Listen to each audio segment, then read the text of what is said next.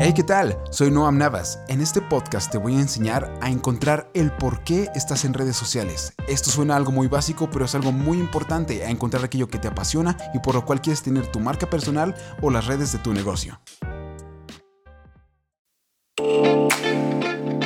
Hey, bienvenido al podcast de Un Millennial Más, el podcast para saber todo lo que un millennial puede saber hasta el día de hoy. Yo soy Noam Navas y seré el Gandalf digital que los guiará a través de este podcast. En el podcast pasado vimos un poco sobre lo que es una marca personal y por qué es importante. Hablamos de eso de las inteligencias artificiales, de cómo en el futuro nos ayudarán para hacer prácticamente todo. Y si la gente no está familiarizada contigo y tu marca, es muy imposible que te contacten. Hoy quiero hablar un poco más sobre el pensamiento feliz de lo que hablé en mi segundo podcast, de lo que era de los niños perdidos y Peter Pan, que hablé del polvo de hadas, que el polvo de hadas más un pensamiento feliz de la persona que esté usando el polvo de hadas les ayuda a volar. Quiero enfocarme más en esa parte, quiero como rebuscar un poco más porque encontré unas cosas muy incorrectas esta semana en mi podcast. Estaba como en la oficina, hablando normal y me detuve a pensar y a escuchar lo que yo estaba, mismo estaba diciendo en mis episodios he estado como reeditando ciertas cosillas para buscar pequeños pedazos de contenido, como microcontenido, le llamo yo. Y me di cuenta que había cometido errores fatales en mi podcast. Y no que estén malos episodios pasados, sirven, tienen información muy valiosa, pero cometí dos errores. Lo primero es que no sé a quién le estoy hablando. No tengo como una audiencia o un nicho como tal. Y dije, ¿cómo rayos no pensé en eso? Entonces, ¿para quién rayos estoy haciendo el podcast? ¿Lo estoy haciendo como para mí? Y el segundo, aún peor, ni siquiera tenía como bien definido el por qué. O por así decirlo, o sea, rebuscar un poco más de por qué la intención de cada cosa.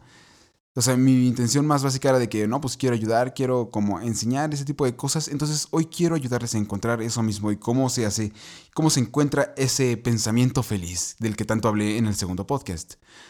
Algo que mencioné muy cierto de las marcas personales es que una buena intención siempre se va a notar. Hablé sobre ser transparente. Ah, es cierto, una nota sobre ser transparente.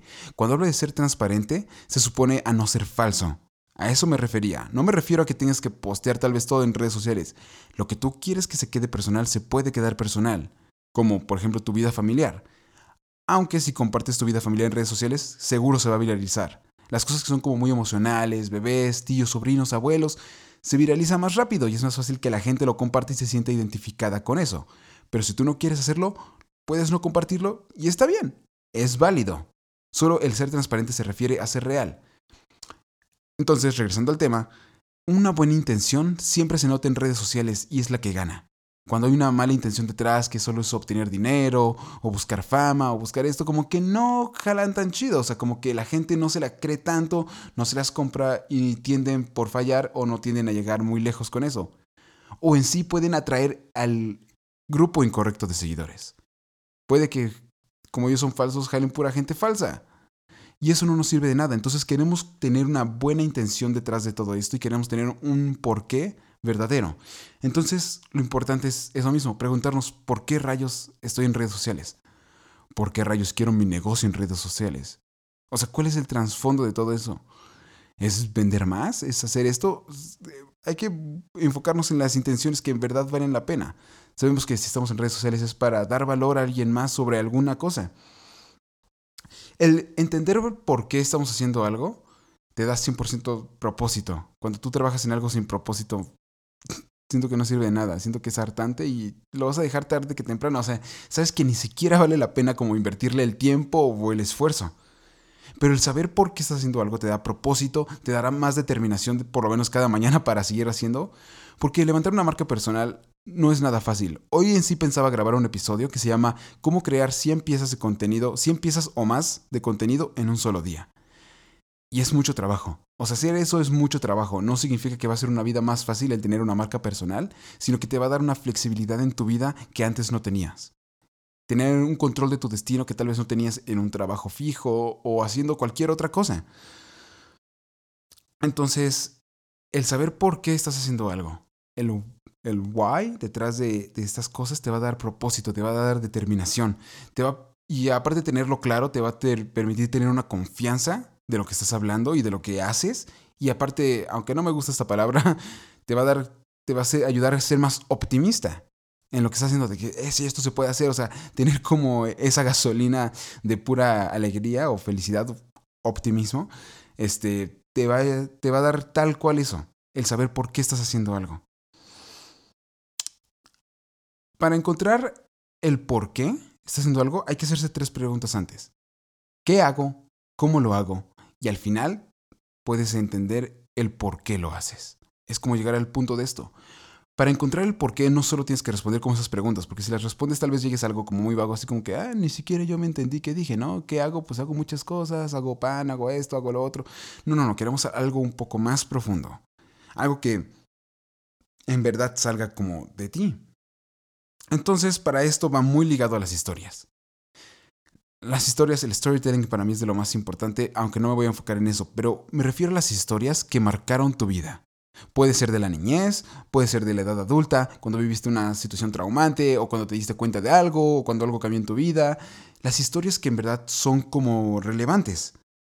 Porque eso va muy atado al por qué. 100%. El, el que te has convertido el día de hoy tiene que ver con alguna historia de que algo te pasó y por eso eres así ahora. Y eso es lo que estaba pensando en, esa, eh, en ese momento cuando me di cuenta. Dije, ¿por qué rayos estoy haciendo esto? Entonces saqué una libreta que aquí la tengo en esta libreta, y anoté eso mismo. Empecé a pensar eso, empecé a pensar como ciertas historias. Y dije, ok, como qué hago y por qué lo hago y por qué, por qué hago videos el día de hoy. O sea, por qué empiezo a hacer, o sea, me, me metí como muy, muy deep en ciertas cosas. Y algo que me doy cuenta que por qué hago videos es que a los 12 años, más o menos como en el 2006, 2007, cuando YouTube apenas empezaba. YouTube era una plataforma donde podías ver contenido que no tienes que pagar por él, películas como piratas, por así decirlo, en YouTube, que era una plataforma solo para subir videos. Con un amigo mío hicimos un video, más bien, él me grabó en el video y yo salgo ahí, lo editó y lo subí a YouTube y fue el video número 2, creo que de todo YouTube por una o dos semanas, fue un hitazo. en ese tiempo no había mucha gente en YouTube. Pero a partir de ahí fue algo muy divertido que me gustó bastante y empecé a conocer un mundo muy distinto.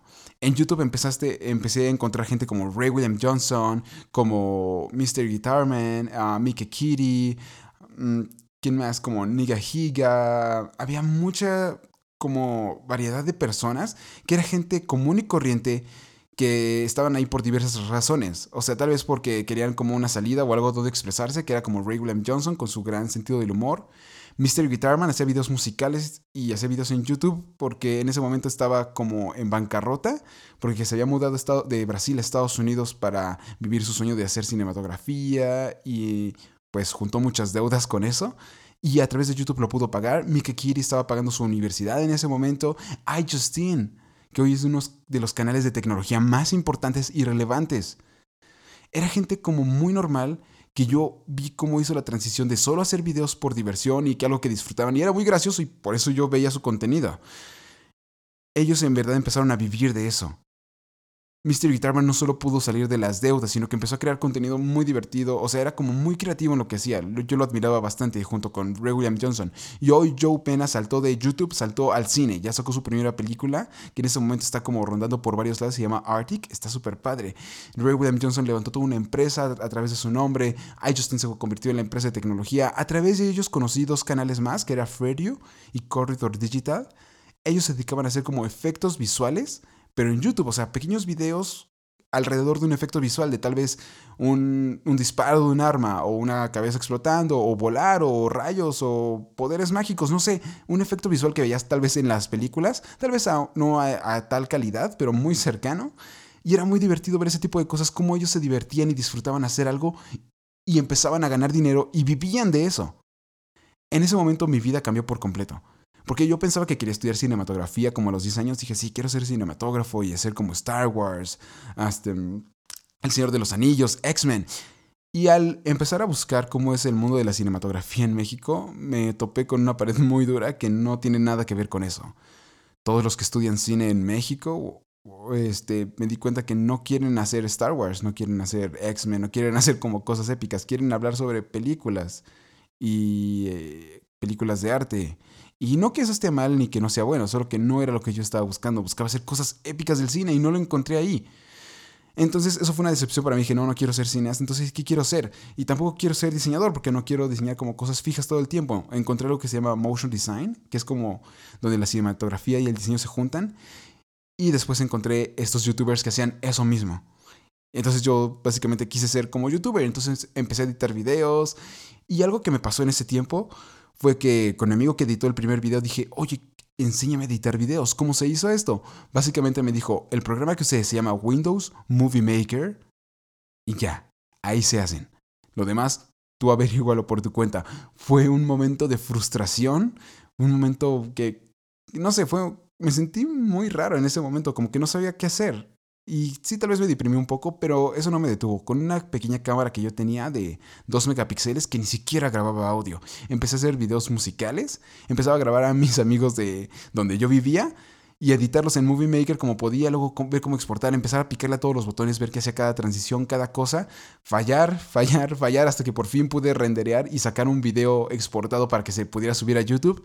Abrí mi canal de YouTube, empecé a subir videos muy tontos. Siguen, siguen en línea, si los buscan seguro los van a encontrar. Salgo yo haciendo mm, tontería y media, bailando, poniendo efectos visuales como de explosiones, haciendo muchas cosas, pero yo me divertía mucho haciendo eso. Y a través de esto pude encontrar el porqué. A través de estas historias pude responder estas tres preguntas. ¿Qué hago? ¿Cómo lo hago? ¿Y por qué lo hago? Lo primero, ¿qué hago? ¿Qué hago? No solo hago videitos y no solo hago como producciones este, de video, sino que hay una pasión que encontré hace poco que es enseñar. Enseñar me encanta y enseñar todo lo que sé es aún más divertido.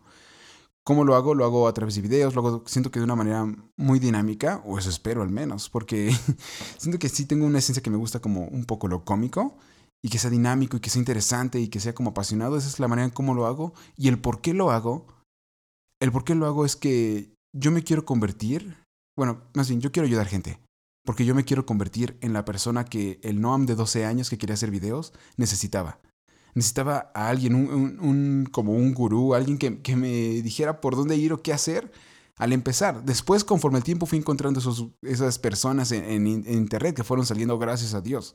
Empezó a salir Andrew Kramer con Video Copilot, que te enseñaba a hacer efectos visuales muy chidos. Eh, salió Grayscale Gorilla con Nick Campbell, que te enseñaba a hacer 3D y todo este mundo. Empecé, sabiendo los básicos de la edición, pude usar cualquier programa de edición porque seguían bajo los mismos principios. Entonces, el por qué lo hago es porque yo me quiero convertir en esa persona que ayude a cualquier Noam de 12 años o que quiera, o cualquier Noam de cualquier edad que quiera empezar a hacer algo, a darles todas estas herramientas que yo no tuve en un principio, a saltarse esta lista de errores que, que yo cometí, que tal vez pude haber acortado ese tiempo si alguien me hubiera dicho cómo hacerlo. Ese es el por qué quiero hacer este podcast, por qué empecé a hacer ese tipo de cosas. Y el encontrar un porqué, el saber un porqué, siento que es tan importante y tienes que repetírtelo constantemente. Cuando tú tienes claro el por qué estás haciendo las cosas, el por qué tienes este pensamiento feliz de lo que te apasiona y quieres hacer por las demás personas, todo se vuelve más caro, más claro. Empiezas a hacer el thriving, como a desarrollar tu vida personal y profesional. Para eso sirve una marca personal, para desarrollarte personalmente y profesionalmente, para ir más lejos en estos dos lados. Y bueno, se nos acabó el tiempo del podcast. Eso es todo por hoy. Yo soy Noam Navas y yo apruebo este mensaje.